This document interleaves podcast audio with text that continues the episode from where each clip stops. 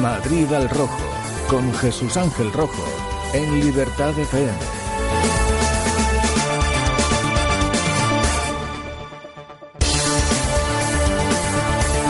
Buenos días amigos oyentes, bienvenidos a Madrid al Rojo. Hoy es viernes 2 de junio del 2017.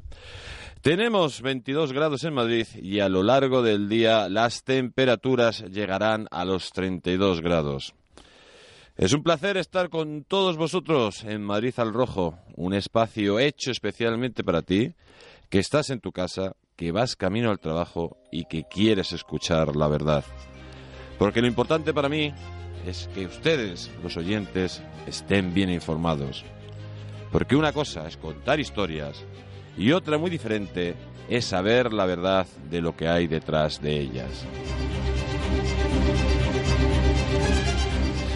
Le recordamos el Twitter del programa donde pueden mandarnos todos sus comentarios. Arroba Madrid FM. Hoy amigos vamos a hacer un editorial un poco diferente. Porque hoy vamos a hablar de lo que estudian nuestros niños en el colegio. España, que cuenta con 17 sistemas educativos totalmente diferentes, donde un niño de Madrid estudia cosas diferentes a un niño de Albacete, donde, por ejemplo, las cuevas de Altamira solo son estudiadas en dos comunidades autónomas, como es Cantabria y Castilla-La Mancha, y el resto del país, o el resto de regiones, solo estudian las cuevas del tío Pepe o las cuevas del tío Paco. En un país donde el río Ebro, en Cataluña, dicen que nace en Cataluña en vez de Cantabria. Donde no existe ríos comunes entre comunidades.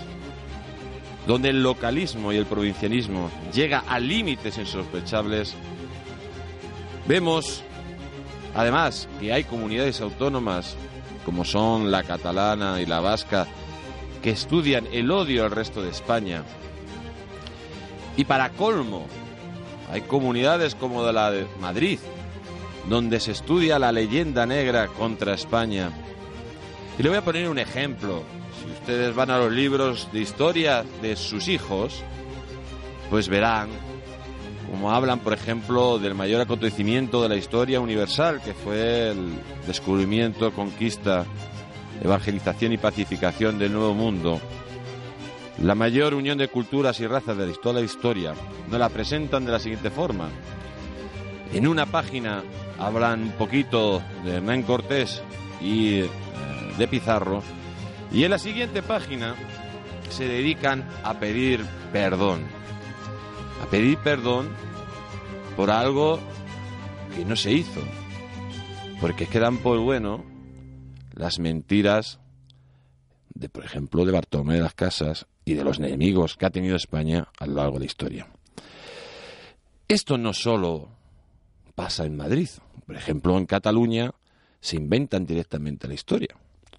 En Cataluña dicen que el reino de Aragón no existió, que en el reino de Aragón era el reino catalano aragonés. Y parten de la, de la siguiente premisa, que el condado de Barcelona, cuando se une con el reino de Aragón, pues casi que eh, es más importante el, condado que el reino, ¿no? ustedes imagínense que España se une a Europa y en vez de llamar a esa unión Europa, ¿no? O Unión Europea en este caso, pues se llama España, ¿no? Es algo tan absurdo como eso. Los niños, por ejemplo, de, de Cataluña, pues no se les habla de la Constitución española, Nunca se le habla de la unión con España ni de la historia en común que tenemos todos. Y la pregunta que tenemos que hacernos todos es la siguiente. ¿Por qué tenemos que tener 17 sistemas educativos diferentes cuando no funciona? Cuando tuviéramos un sistema educativo, primero en condiciones, para educar, no para adoctrinar a los niños, pues seguramente que tendríamos en un presente y un futuro para nuestro país y para nuestros hijos. Pasan muchísimas cosas que decimos, ¿por qué pasa esto? Pues pasa porque desde la base nuestros niños no están formados, no entienden de que la nación, de que España no es un concepto o un sentimiento, como decía Pedro Sánchez. España somos nosotros, son ustedes, son sus hijos. Es la tierra donde han nacido, la tierra donde han vivido, la tierra donde han amado, la tierra que les ha alimentado. España es algo más. Pero si desde pequeñitos les enseñamos paletadas, les enseñamos el odio y les enseñamos a remarcar las pequeñas diferencias y tener en cuenta lo que tenemos en común, sucede lo que sucede, adoctrinamiento y odio. Y recuerden amigos, que no desengañen, porque la verdadera libertad consiste en estar bien informados. Nos vamos al resumen de prensa patrocinado por el periódico El Distrito con el gran Adrián Alba. Detenido un joven de 20 años por enaltecer el terrorismo yihadista. Agentes de la Policía Nacional detuvieron ayer en Madrid a una persona de 20 años de edad como presunto autor de un delito de enaltecimiento del terrorismo yihadista. La investigación se inició después de que la Policía Nacional tuviera conocimiento de que un hermano del detenido se había desplazado a la zona sirio-iraquí para luchar en las filas de la organización terrorista Daesh no teniendo noticias suyas desde hace más de un año. Todos los indicios apuntan que habría fallecido en combate. César Navarro es reelegido presidente del Ateneo de Madrid. Los socios del Ateneo de Madrid han elegido a César Navarro como presidente del Ateneo de Madrid, tras la votación celebrada ayer miércoles 31 de mayo. El médico César Navarro, nacido en Getafe en 1932, ha sido elegido por cuarta vez presidente de la institución. Antes lo fue en los periodos 1984-1985, 2014-2015, 2016 y en estas elecciones.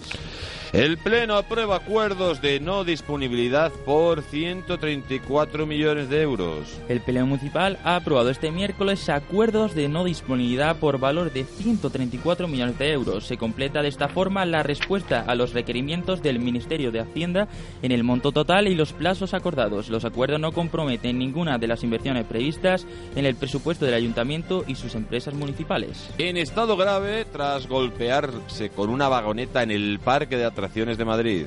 Un trabajador del parque de atracciones se encuentra en estado grave tras recibir un fuerte golpe con una vagoneta.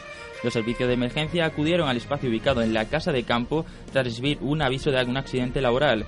Cuando llegaron los sanitarios, el empleado de 36 años presentaba un traumatismo cráneoencefálico severo y torácico con fracturas múltiples en las costillas, además sufría un neumotórax. El Partido Popular pide una solución ante la muerte del barrio de Peña Grande. El barrio de Peña Grande y en concreto la zona de Peña Chica se encuentra en un estado lamentable, según ha señalado la concejal del Grupo Municipal del Partido Popular, Paloma donde los vecinos del mismo, quienes unos 8.000 además son personas mayores de 60 años, no disponen apenas de comercios y con gravísimos problemas de accesibilidad. Las tarifas del SER variarán según lo que contamine el vehículo.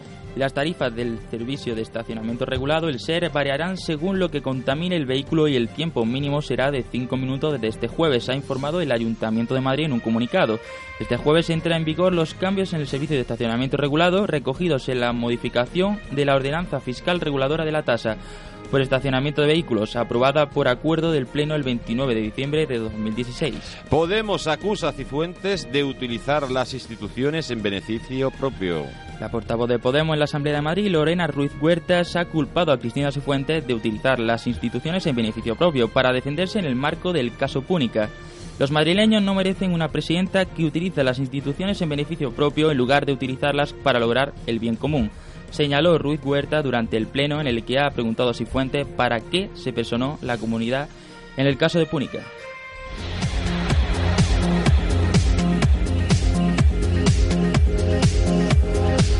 Amigos, ya llega el momento de los deportes y ya todo está preparado para esa gran final de Cardiff donde el Real Madrid eh, pretende, pretende ganar su copa número 12 de Europa y hacer de nuevo leyenda. Sería la primera vez en la historia que con el nuevo formato pues un equipo ganara dos años consecutivos eh, la Copa de Europa, la Champions League, como dicen los repipis.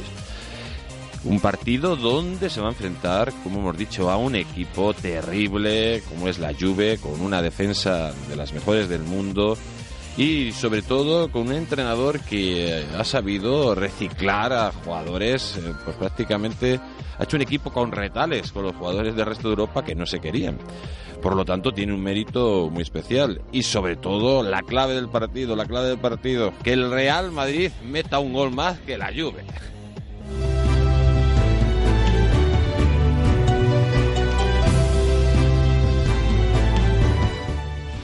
Y llega el momento de saber toda la actividad cultural de la Comunidad de Madrid y sobre todo también de nuestra ciudad. Y con nosotros hoy se estrena el gran Adrián Alba de nuevo. Buenos días, Adrián. Muy buenos días, Jesús Ángel, y muy buenos días a todos nuestros radios oyentes. En cine, hoy mencionamos La Promesa, que nos propone a tres personajes que desarrollan este film dramático en el declive del Imperio Otomano. En 1914, un periodista aterriza en el sur de Turquía, acompañado de un artista. Estos pronto se topan con un médico que quiere contribuir a salvar vidas. En el impasse del amor que surge entre la mujer y el médico, salta la guerra, viviéndose el verdadero drama. Por otra parte, en el Teatro Reina Victoria nos trae el suceso de En el Congreso, dirigida por Antonio Prieto. Nos encontramos con el asesinato de un político en forma de comedia negra. Tenemos a los actores Agustín Jiménez, Mara Bascal, Sara Gómez, Javi Col y Javier Antón. Después de muchas negociaciones, la fuerza política del país parece que han llegado a un pacto para votar a uno de los candidatos como presidente del gobierno. El día antes de la votación, un periodista reúne en un bar a los representantes de los cuatro partidos principales con tan mala suerte de que un político cuyo voto parece determinante aparece muerto con un cuchillo clavado. El asesino está entre los presentes. Y terminamos con arte y la muestra de Mafre, Retorno a la Belleza. La exposición presenta el regreso al orden en el arte italiano de las primeras décadas del siglo XX, en Recoletos 23. Y como siempre, recordamos que pueden dejarnos sus comentarios en nuestra cuenta de Twitter, Madrid al Rojo FM. Libertad FM. Cuando éramos invencibles, hace justicia a la historia de España. Un pasado olvidado, manipulado y ocultado a nuestra sociedad. ¿Por qué nuestro sistema educativo ha silenciado nuestra historia convirtiéndola en una caricatura de lo que fuimos? ¿Quieres descubrir cómo los ingleses han ocultado sus monumentales fracasos ante los españoles? Un libro que enseña cómo una nación de 8 millones de habitantes dominó el mundo. Descubre a los tercios, hombres de acero, cuya creencia en el honor y su espíritu de sacrificio les convirtieron en el ejército más poderoso del mundo. Héroes como Hernán Cortés, Bernardo de Gálvez y Blas de Lezo, entre muchos más, desmontarán uno a uno los mitos de nuestros enemigos.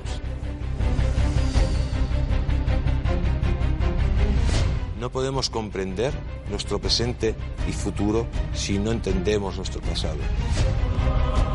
Cuando éramos invencibles. El libro que descubre los héroes ocultos de España.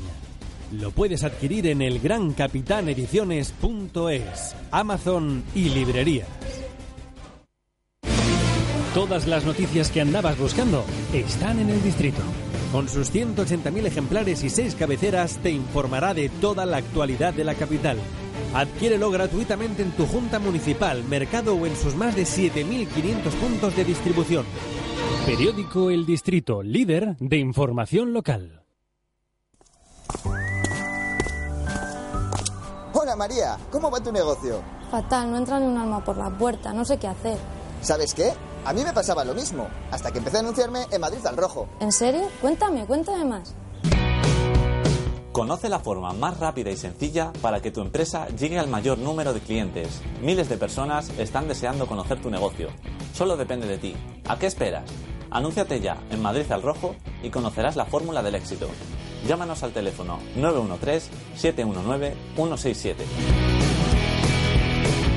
Recuerde, 913-719-167. Síguenos en Twitter, arroba Libertad FM Radio.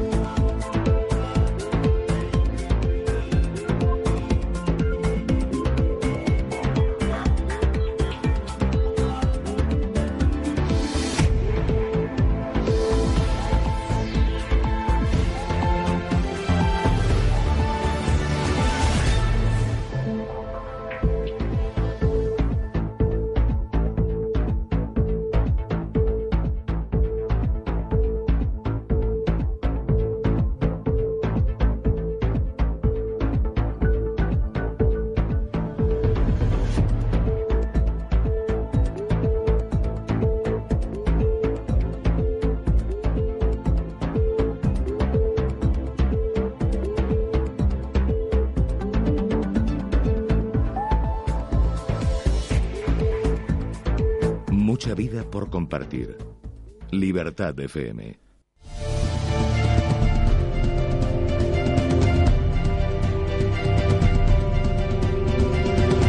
Son las 8 y 19 minutos, continuamos aquí en Madrid al rojo.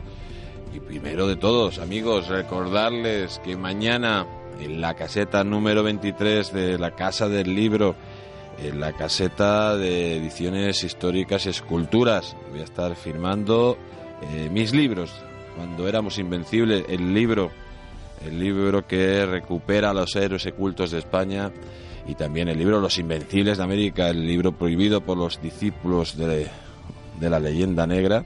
Estaré mañana en la caseta 23 de 12 a 2 de la tarde, el mañana sábado día 3 y también el domingo en la caseta 23 de 12 a 2 de la tarde. Por lo tanto, os espero allí si queréis que os firme vuestros libros y si queréis que charlemos un rato y discutamos sobre las cosas de la vida.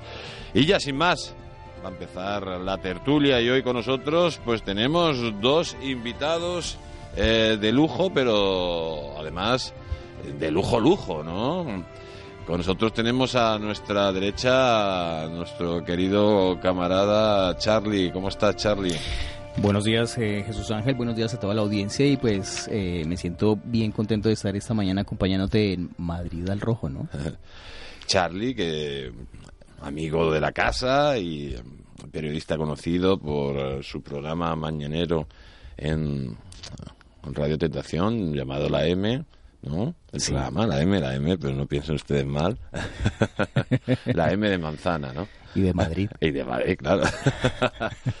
Además que ese programa que lo llevas con tu, con tu esposa, que desde aquí le mandamos un fuerte beso, una persona encantadora. Ya me reportó sintonía y es además la directora y la mayor crítica y la mejor crítica que tengo en cuestión de supervisión cuando estamos al aire. la verdad que es un encanto y desde aquí le mando un fuerte abrazo y felicitaciones a vosotros por ese gran programa. Y espero que vengas muchos días aquí con nosotros en, este, en esta tertulia de Madrid Arrojo. Y a mi izquierda, y a mi izquierda, y hoy con pantalón beige y camiseta blanca, tenemos a Bosco Labrado, concejal de Ciudadanos y portavoz adjunto del grupo en el, Ayuntamiento de Madrid. Buenos días. Muy buenos días, Bosco. Eh, Jesús Ángel. Y has dicho un lujo, lujo es estar aquí rodeado de amigos y en esta emisora que, te hace sentir como en casa, desde luego. Me alegro, me alegro muchísimo que estéis aquí a gusto. Bosco, ¿qué tal? ¿Cómo van las cosas en los plenos? Que cada día que nos asomamos por la ventana y vemos esos gritos, esas voces, esa, esa a veces el ciudadano dice, madre mía, ¿dónde, ¿dónde se mete uno, no? Bueno, yo creo que es un poco parte del calor del debate, que sustancia, pero sí es verdad que, que en ciertas ocasiones sí convendría más tranquilidad, menos ataque personal y siempre pensar que estamos ahí para trabajar para los ciudadanos. y, bueno, pues las disputas estas que, bueno, obviamente el último pleno creo que ya todos conocen que, el Partido Popular, se, marchó, porque se sintió herido por un comentario que hizo otro concejal de ahora Madrid, Sánchez Mato, y yo creo que no, no debemos llegar a eso. A mí esa política espectáculo la verdad es que no me gusta. Yo creo que, que no debemos, como decía, perder de vista que estamos por los ciudadanos, a ellos nos debemos, saquemos proposiciones eh, todos juntos, es decir, intentemos que haya un consenso para que salgan adelante y siempre pensando en lo mejor de los marileños y esta batalla política, que es, que es verdad, cuando se ve desde fuera eh, se ve como, un circo y debemos huir de todo eso. Es decir, yo cuando era estaba en el despacho de abogados, yo soy asesor fiscal en esencia, pues me, me da un poco de pena, ¿no? Pensar que, que, que, que hacían una especie de como de pantomima que se echaban los trastos. Y, Pero tú crees que, un gobierno, lógicamente, eh, tiene que hacer de gobierno en la posición de oposición. Eh, el gobierno ya no es, digamos, eh, está representando a todos los ciudadanos de Madrid. Efectivamente. Por lo tanto, tiene que saber comportarse de una forma más adecuada y no, pues, hacer injurias y calumnias, porque de acuerdo que hay gente que ha robado en el Partido Popular eh, pero no precisamente los que están ahí en el pleno, que los están llamando ladrones, ¿no? Completamente de acuerdo, era un comentario fuera de lugar, no procedía y en ningún caso es justificable. Entonces, Eh, creo que así lo que se hace es, eh, pues eso, eh, olvidar o perder de vista eh, por qué estamos ahí, que es por los ciudadanos. Y desde luego, mm, completamente de acuerdo, es decir, hay que rebajar el tono. Es decir, yo en mis intervenciones, hablo por mi caso, es decir, por no comprometer a nadie, siempre dicen, bueno, pues puedes hacer una crítica, intento que sea constructiva, pero jamás, jamás eh, llevarlo al tema personal ni al tema de partido y por supuesto mm, algo que he odiado durante muchos años el y tú más eso jamás jamás puede puede estar en el debate en el debate tiene que estar mm, eh, cómo podemos mejorar las propuestas para eh, que los ciudadanos tengan o, o tengan soluciones a sus problemas Pues eso es lo que buscan los ciudadanos, ¿no, Charlie? Que nos solucionen los problemas, o por lo menos que no lo creen, ¿no? Como hemos visto ahora, que quieren cortarnos la, la Gran Vía, que nos están haciendo estas obras aquí en Santa Gracia, que eh, los coches parece que son el enemigo público de, la alcaldesa, ¿no? Además, Jesús, estoy de acuerdo con vos y algo que me preocupa es que eh, más que la defensa en casos de corrupción y casos judiciales, pa- nos pasamos al ataque eh, y al ataque político. Eh, se vuelve un poquito el espectáculo y ya básicamente el caso queda atrás, lo asumimos como un ataque político y se vuelve una guerra entre partidos, que pienso que eh, estamos lejos de, llegar a eso y lo importante es solucionar los casos de corrupción, mirar qué se judicializa, en qué se pecó y, de ahí tomar medidas judiciales sin pasar a- al espectáculo, como lo dice Bosco, el espectáculo político que, me preocupa y más de líderes que representan instituciones en la Comunidad de Madrid. Sí, porque mm, la Comunidad de Madrid, este, no sé, es el caso, ¿no? Es el ayuntamiento de, El ayuntamiento. el ayuntamiento de Madrid. En la Comunidad también de Madrid también hay muchos espectáculos. pero también Y- y- que- No, sé, sí que más que nada mm, ya íbamos a entrar en materia, porque estábamos hablando de, de corrupción eh, y concretamente en el Ayuntamiento de Madrid se va a crear una comisión de investigación sobre Mercamadrid. El Pleno del Ayuntamiento de la capital ha aprobado una propuesta del Partido Socialista para crear una comisión de investigación que analice las contrataciones realizadas por la empresa pública privada Mercamadrid entre los años 2011 y 2014 eh, el principal partido de la oposición se había mostrado dispuesto a apoyar la constitución de este órgano fiscalizador si se extendía su rango de acción hasta la actualidad. Y ya empezamos con el debate. Hay que recordar que por el caso Mercamadrid está imputada la delegada del gobierno de, de aquí, de nuestra comunidad, Concepción de Causa. Pues supuestamente eh, cuando se cedieron unos terrenos, unos terrenos a una empresa por una compensación de algo que no surgió, y esos terrenos, aparte de cederlos a esa empresa, pues había que pagar un alquiler de, me parece, de 40.000 euros al, al, mes o al año. 700.000 euros al año. Exactamente. Vamos, que cuando termine el contrato serán 11 millones que hemos pagado los madrileños. Exacto. Eh, vamos, para que ustedes lo entiendan, imagínese que alquilan un piso y en vez de darle a usted una renta, usted tiene que pagar al inquilino. Eso es lo, básicamente lo que ha pasado en Mercamadrid. Eh, ¿Qué opinión te merece, Charlie? Eh, pues, la verdad es, es increíble que es insólito que sucedan estas situaciones, eh, pero pienso que lo bueno de todo esto es que más vale tarde que nunca se están destapando estos casos de corrupción y, y obviamente están saliendo a la luz pública. Pienso que de aquí en adelante lo más importante es el proceso judicial que se lleva a cabo y, y las resoluciones que se tomen para que eso no vuelva a ocurrir, porque pienso que han sido años de malos vicios, malos hábitos y debajo del tapete. Bueno, malos vicios. Puede que, que no exista delito como tal, pero lo que sí, lógicamente, hay una crítica política a una gestión desastrosa en ese caso, que es para que dimita la, Claro. la delegada del gobierno. O sea, yo no sé si ha cometido ningún delito. Hablamos pero de un por- presunto delito societario, Claro. pero a mí lo que yo creo que es importante, y por eso apoyamos la creación de esta comisión, es que de alguna manera se diriman responsabilidades. Es decir, eh, lo, lo fundamental de esta comisión es que se aclare qué es lo que ha pasado, qué es lo que se ha hecho y en función de eso, si se tienen que asumir responsabilidades políticas, que, que- se asumen, porque desde luego lo que no, no debemos perder de vista es que esos 11 millones que se pagarán terminado el, el contrato, lo hemos pagado todos los- todos los marineños todos los españoles, al fin y al cabo. Entonces, creo que es importante esclarecerlo y no pasa absolutamente nada, pues, pues que se haga una comisión eh, y, y, se, y, se dé las explicaciones oportunas. No veo absolutamente ningún problema. También es verdad que de conciencia de cosas eh, Ciudadanos en el Congreso pidió su comparecencia. Es decir, eh, creo que si, que si hay inocencia, si se ha hecho bien, bueno, puede haber errores en la gestión, si nadie es infalible, completamente de acuerdo. Es decir, eh, eh, el gobierno, pues en unas ocasiones cometerá errores y en otros no.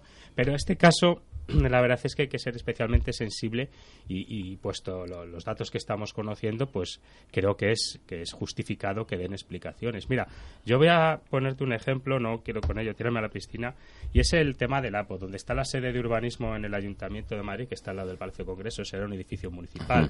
Este edificio en épocas anteriores de- del gobierno, bueno, en la época del Partido Popular, se vendió a un particular y acto seguido se hizo un contrato de arrendamiento con esta persona y se y un contrato velando por X años y si se vendió O sea, perdona que te interrumpa. Sí. Eh, yo te vendo a ti una casa, efectivamente ¿vale? Para que luego tú me alquiles a mí esa casa. O sea, que yo te pague tu ca- la casa que me has comprado con, con mi alquiler, ¿no? efectivamente y me la vas a pagar durante 10 años Pero, no, cerrada. espera un momentito, que nos vamos a ir a la publicidad y seguimos con este caso tan jugoso y tan interesante, señores.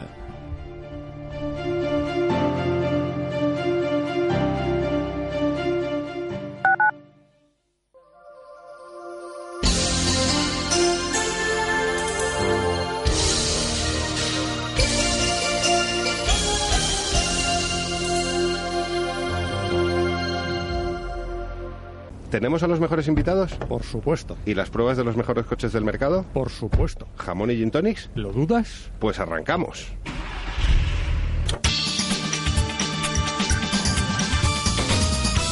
Todos los sábados, de 2 a 4 de la tarde, una hora menos en Canarias, Vuelta Rápida GT en Libertad FM. No te lo pierdas.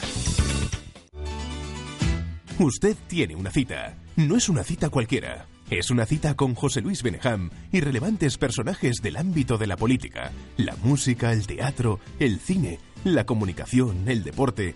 Una cita para compartir grandes emociones, para saber más, conocernos mejor, descubrir mundo, distintas realidades y celebrar la vida. De lunes a viernes, de 10 de la mañana a 1 del mediodía, una hora menos en Canarias, usted tiene una cita en Libertad FM. La cita con José Luis Benejam. No me lo puedo creer. ¿Qué pasa? Nada, otra vez. No hay manera, no arranca. Arranca tus mañanas con total fiabilidad. Tudor, más de 120 años de experiencia en la fabricación de baterías con los más altos estándares de garantía y seguridad. ¿Y? Qué razón tenías. La calidad es fundamental. Baterías Tudor, la energía de vivir sin sobresaltos. Tudor, por algo es la primera elección de la mayoría de fabricantes de vehículos. Soy la doctora Nuria Lorite Ayán, directora de La Vida Biloba, y te espero cada sábado a las 12, una hora menos en las Islas Canarias, para vivir juntos La Vida Biloba, tu espacio-tiempo de salud, bienestar y sobre todo de felicidad. Vive La Vida Biloba. Ven a Libertad FM. Hola, soy Jesús Puente. Y he vuelto para decirte que tú lo que necesitas es mucho, mucho amor. No, humor. Vente con nosotros a Mentes Peligrosas y a la caravana. Breaking Bar, la nueva serie de mentes peligrosas. Mentes peligrosas. De lunes a viernes de 9 a 10 de la mañana y de 12 a 1 de la noche, una hora menos en Canarias. En Libertad FM.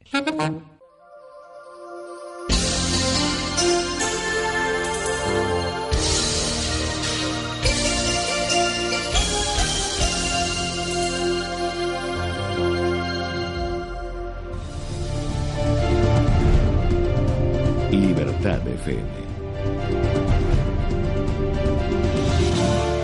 Son las 8 y 32 minutos de la mañana. Continuamos aquí en Madrid al Rojo con, con un tema que hemos dejado a medias. Con un tema que es muy preocupante si verdaderamente esto, esto que es una sospecha que se ha lanzado sobre la mesa, fue la verdad, ¿no? Claro, eh, aquí el tema es decir, eh, independientemente de, de su certeza o de que realmente sea así, es decir, eh, no sería necesario investigar y saber qué es lo que realmente ha pasado. Es decir, no estoy, no estoy dando la certeza absoluta, pero si, si hay esa sospecha, lo suyo es aclararlo.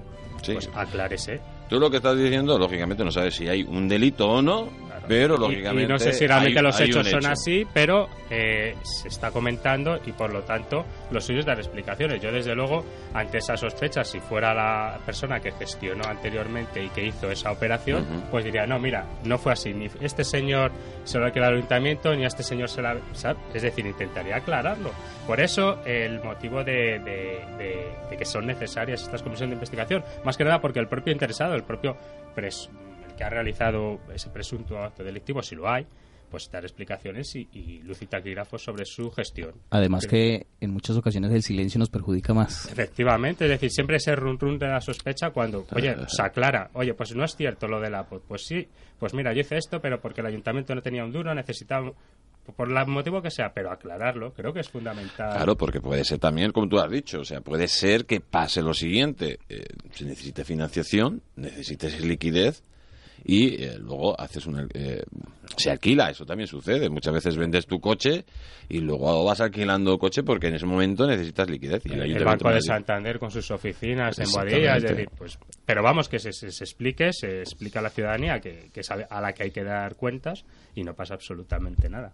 Pero entonces eh, cómo ves no hablando ya de este edificio cómo ves la situación política de la delegada del gobierno la señora Concepción de Causa que sigue siendo delegada del gobierno y había que decir dos cosas. Una, si ha cometido delito, pues lógicamente no puede ser delegado de gobierno. Pero aunque no hubiera cometido delito simplemente por hacer llegar a, este acuerdo tan desastroso para las arcas públicas, también tendría que dimitir. ¿No, eh, Charlie?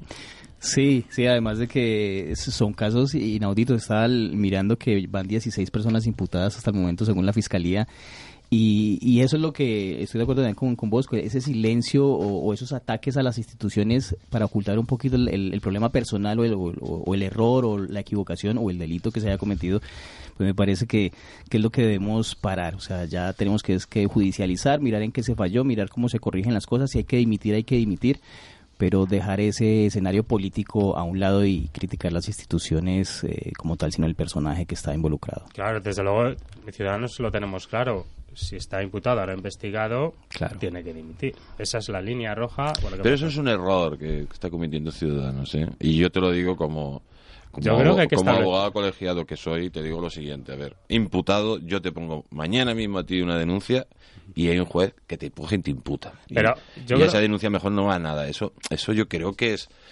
mm, puede provocar que, que el político llegue a estar muy condicionado, digamos, a la hora de hacer política, ¿no? Sí, pero eh, ¿dónde ponemos la línea? Es decir, en el momento eh, que esté procesado.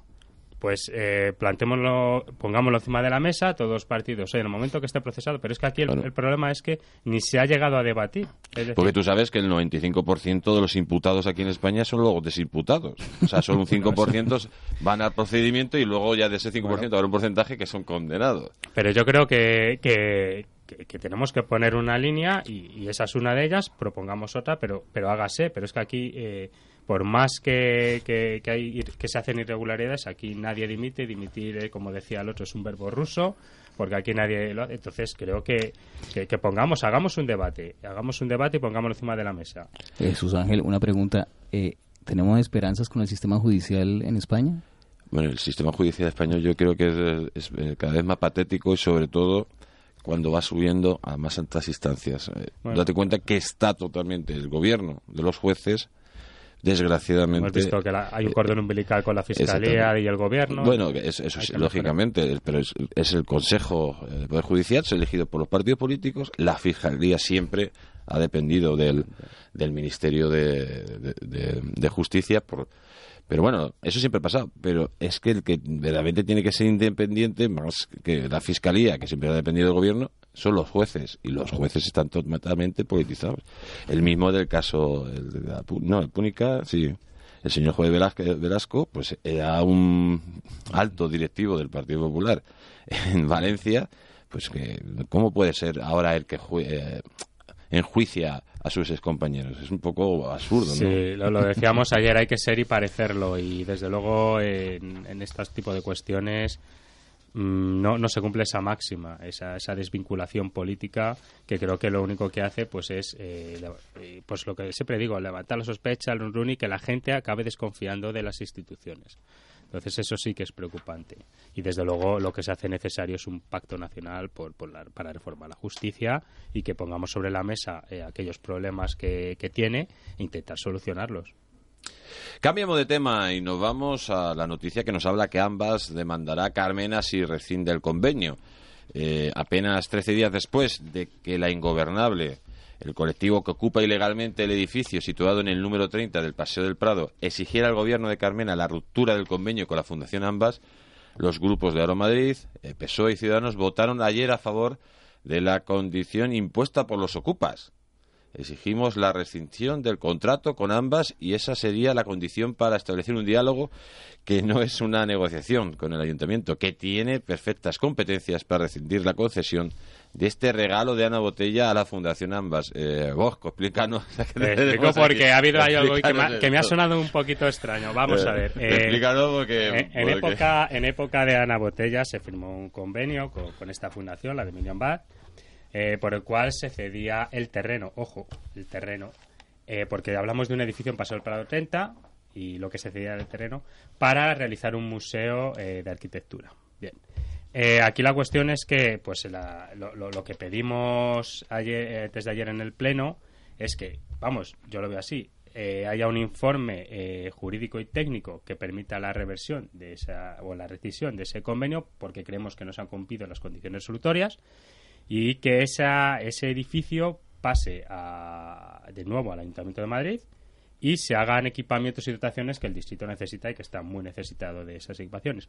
A mí lo que me llama la atención, y yo lo advertí en la comisión, es que en el 2013 eh, la entonces coordinadora del área de urbanismo, una de las coordinadoras, dijo que ese edificio tenía hasta luminosis y que, bueno, que desde luego mejor tirarlo que, que hacer cualquier tipo de intervención porque el edificio estaba para, vamos, para demolerlo.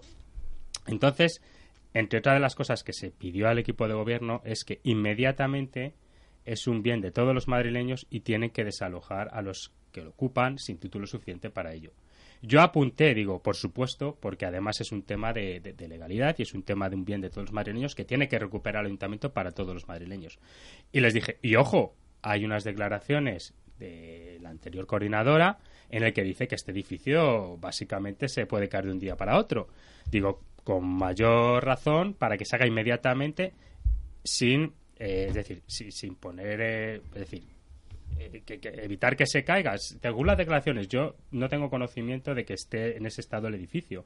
De hecho, le pedimos al delegado que hiciera un informe técnico para saber el estado real del edificio porque eso, ese argumento de que el edificio se caía fue el que sirvió de alguna manera para cederlo en su día a la Fundación Emilian Bar.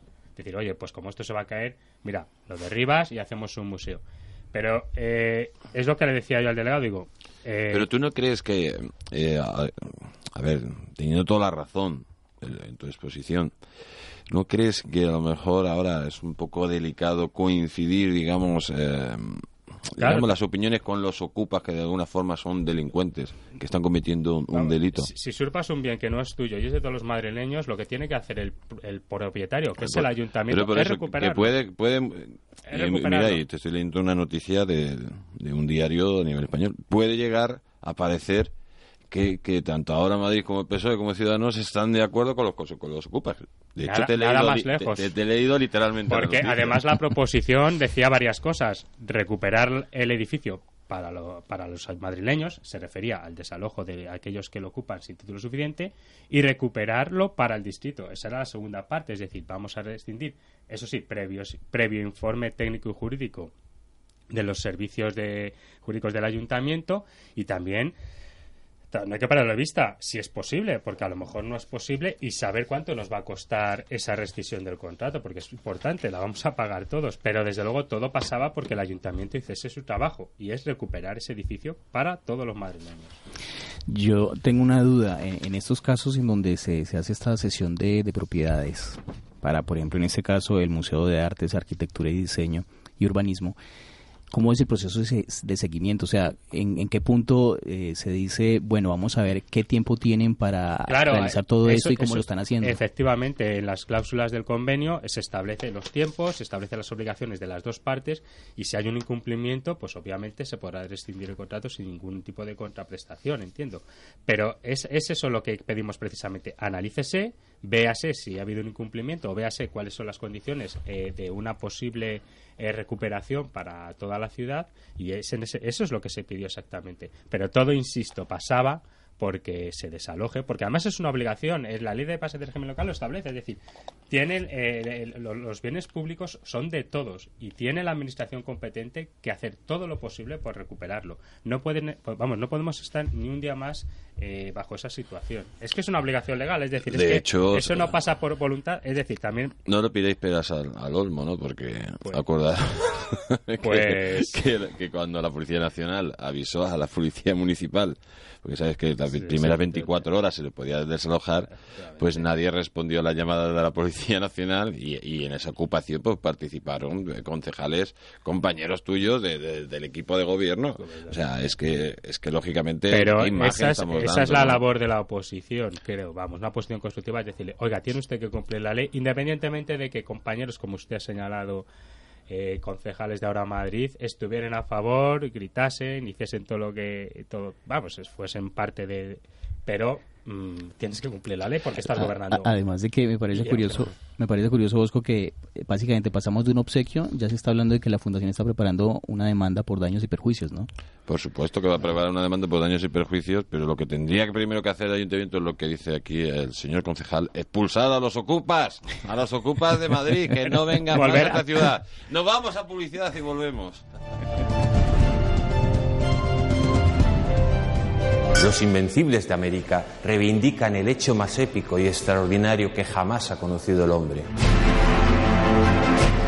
La historiografía mundial ha tratado de distorsionar una hazaña que no tiene parangón. España ha consentido que una falsa leyenda negra le ponga de rodillas ante el mundo.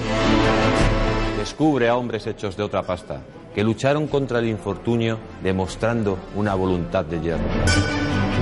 ¿Por qué nos avergonzamos de ser herederos de las más fascinantes y valientes hazañas que ha registrado la historia? Desvelaremos país por país a los padres de América. Queremos que se haga justicia, porque España es la madre de América. Los Invencibles de América. El libro que destruye la falsa leyenda negra. Lo puedes adquirir en el grancapitanediciones.es, Amazon y librerías. Todas las noticias que andabas buscando están en el distrito. Con sus 180.000 ejemplares y 6 cabeceras te informará de toda la actualidad de la capital. Adquiérelo gratuitamente en tu junta municipal, mercado o en sus más de 7.500 puntos de distribución. Periódico El Distrito, líder de información local. Hola María, ¿cómo va tu negocio? Fatal, no entra ni un alma por la puerta, no sé qué hacer. ¿Sabes qué? A mí me pasaba lo mismo, hasta que empecé a anunciarme en Madrid al Rojo. ¿En serio? Cuéntame, cuéntame más. Conoce la forma más rápida y sencilla para que tu empresa llegue al mayor número de clientes. Miles de personas están deseando conocer tu negocio. Solo depende de ti. ¿A qué esperas? Anúnciate ya en Madrid al Rojo y conocerás la fórmula del éxito. Llámanos al teléfono 913-719-167. Recuerde, 913-719-167.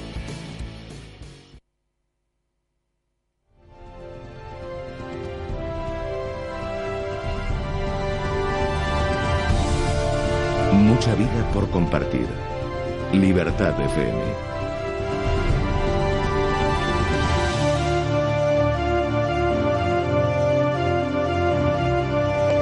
Son las 8 y 47 minutos. Continuamos aquí en Madrid al rojo, más rojo que nunca. Y seguimos con la actualidad de Madrid.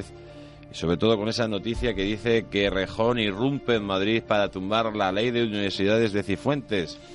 aparecer el, primer ese proyecto de ley de la señora Cifuentes no solo no es del agrado del señor Errejón, sino también de los rectores que por, por lo visto, eh, bueno, principalmente nunca se ha querido que se hagan ninguna reformas.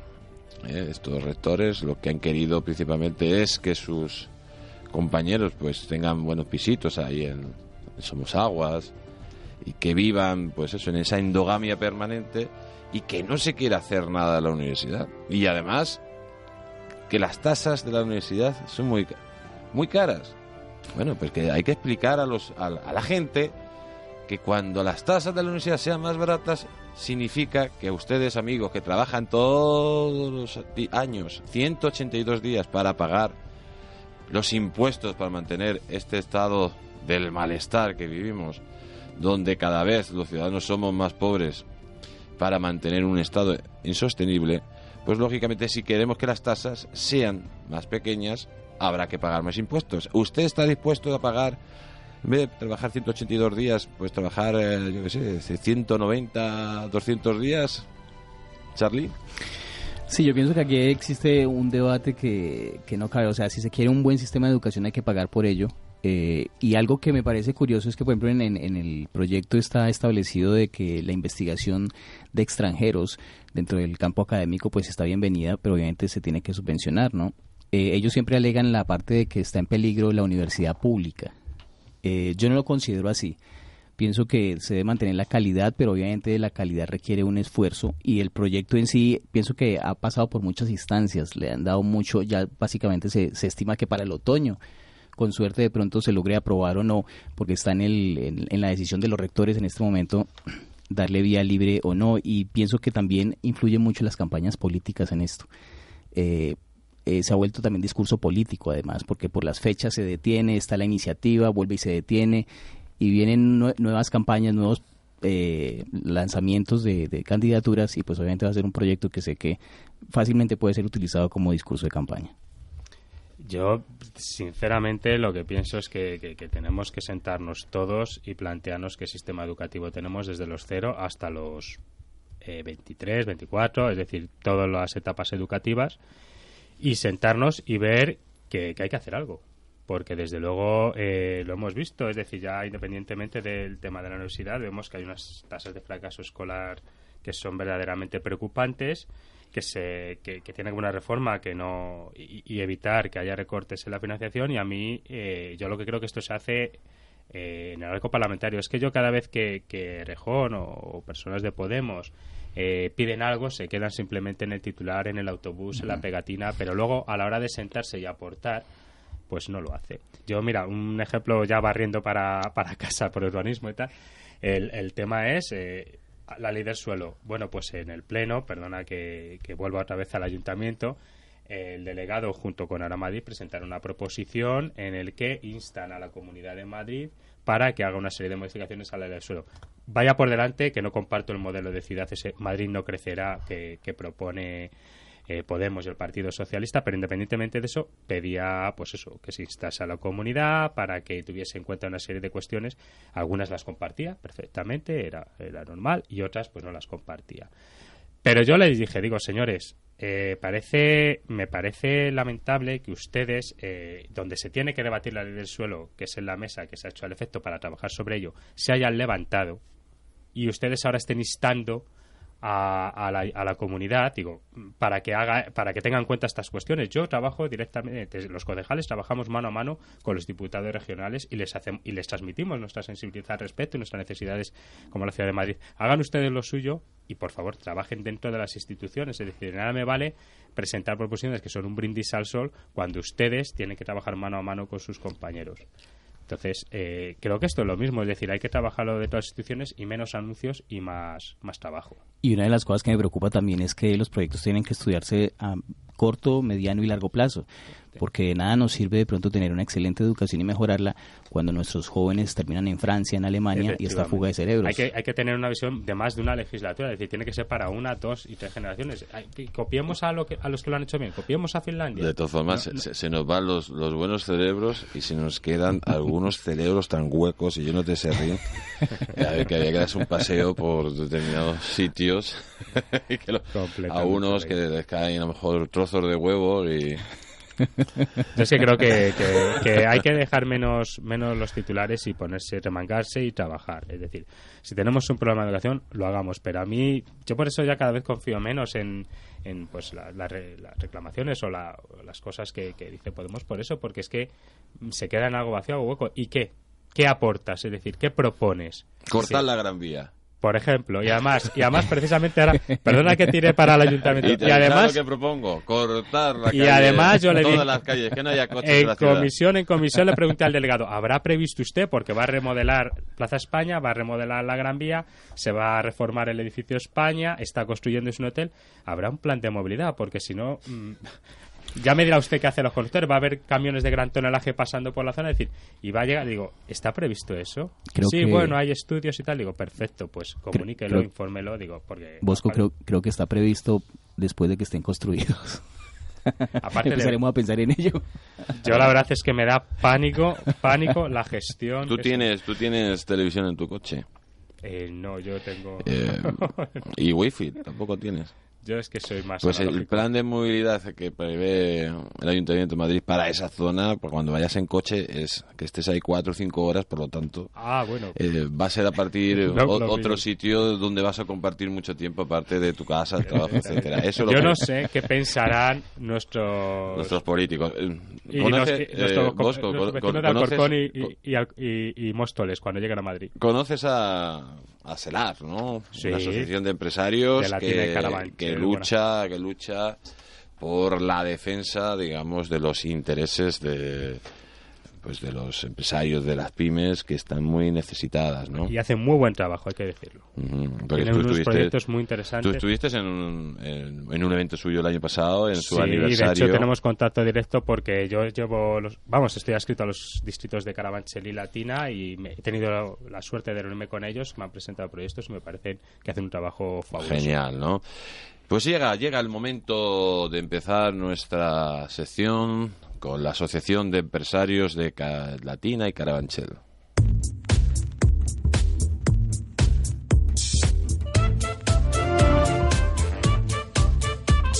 ASELAC, Asociación de Empresarios de Latina y Carabanchel. Trabajamos para ti.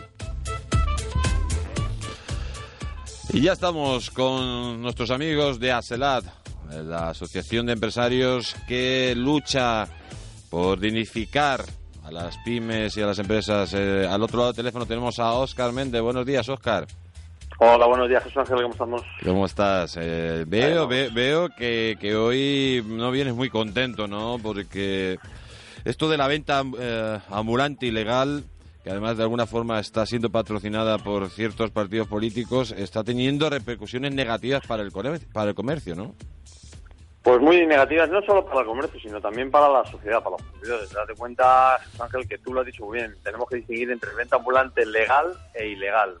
La ilegal, que es la que nosotros con la, contra la estamos en contra, como es lógico, pues aparte de generar un perjuicio importante en comercio y por lo tanto en puestos de trabajo, también se genera un perjuicio importante al consumidor, ya de que, por ejemplo, no tiene ninguna garantía sanitaria de los productos que adquieren y es más importante. Yo creo que debería de mentalizarse la sociedad eh, de, que, de que todas esas ventas que se realizan, todas esas compras que ellos hacen en estos ambulantes ilegales, lo que no generan nada de aporta, aportación a la sociedad a través de impuestos o cualquier otra garantía. Por lo tanto, hay que tenemos que mentalizarnos que la sanidad, la educación y demás sale de nuestros impuestos.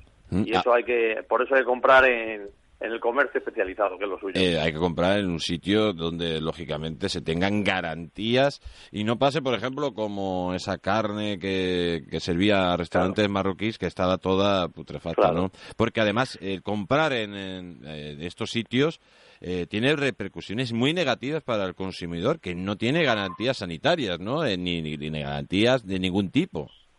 No tiene ninguna. Yo no quiero poner ningún producto en entredicho, pero tú imagínate que compras un producto, el que sea, te lo llevas a tu casa, te sienta mal. Uno, porque, unos porque- huevos, por ejemplo, de, unos huevos por de ejemplo, por poner, por poner un ejemplo, y te sientan mal y vas al hospital, te has puesto malo, te ha entrado una salmonelosis, lo que sea, y resulta que dices, bueno, ¿y dónde ha comprado usted esto? Ah, pues no tengo ticket, no tengo, no, es que lo he comprado en la calle y tal, claro, pero no tiene ninguna garantía sanitaria de que, aparte de que ya sabes tú, que el comercio, el pequeño comercio, hacemos las cosas bien por el bien que nos tenemos de que, oye, de que nuestras tiendas vuelvan a confiar en nosotros como lo están haciendo hasta ahora. Y además que muchos productos estos de la venta ambulante ilegal son productos robados también. Creemos que sí, nosotros no queremos acusar a nadie, pero es de entender que si tú vendes un producto por debajo del coste que tenemos los propios comerciantes en Mercamadrid, en los mataderos eh, autorizados o en las salas de despiece, imagínate por qué puede ser. Evidentemente nadie compra y trabaja para vender, para perder dinero en sus ventas. Eh, eso es lo que eh, eh, todo indica que van por ahí los tiros, sí, evidentemente. Y Oscar, ¿qué medidas crees que deben tomarse para intentar solucionar o paliar este problema? Hombre, pues mira, yo creo que en- como en todo en la sociedad nos tenemos que dar cuenta que lo más importante es la mentalización. Porque el prohibir, el retirar la mercancía, el multar y demás, al final al consumidor no le, ha- no le hace efecto. Lo que hace efecto es que a través de las asociaciones de vecinos, a través de las asociaciones de las AMPAs, eh, Policía Municipal y demás, a través de charlas, mentalicen a la sociedad y mentalicemos a, a los, a los consumidores de que esto lo único que puede aportar es unos peligros para ellos mismos y cero beneficios para la sociedad. Yo creo que a través de la mentalización está la clave. Y los propios medios de comunicación, que claro, por supuesto estáis, estáis hacéis una labor en eso estupenda. ¿Y cómo mm, la gente se puede poner en contacto contigo? Las empresas, las pymes, ¿cómo se pueden poner en contacto con ASELAC? Bueno, pues ACELAC, de la página web, en nuestra página web es www.acelac.org o nuestro correo info arroba. Pueden recibir cualquier información y además eh, pueden, eh, pues si son comerciantes, pueden informarse para estar cubiertos y estar con nosotros y si es consumidores tampoco estamos de lado de informarles, por supuesto. Esta es esa disposición. Pues muchísimas gracias, Oscar, por estar con todos nosotros hoy. Y también Muchas muchísimas gracias. a nuestros invitados, a nuestros invitados de la tertulia. eh, y nos tenemos que despedir de todos vosotros hasta, hasta el lunes, amigos. Recordándole que Madrid somos todos, Madrid eres tú, Madrid al rojo, Libertad FM. Hasta el lunes, amigos, y que gane el Real Madrid. Gracias, Álvaro.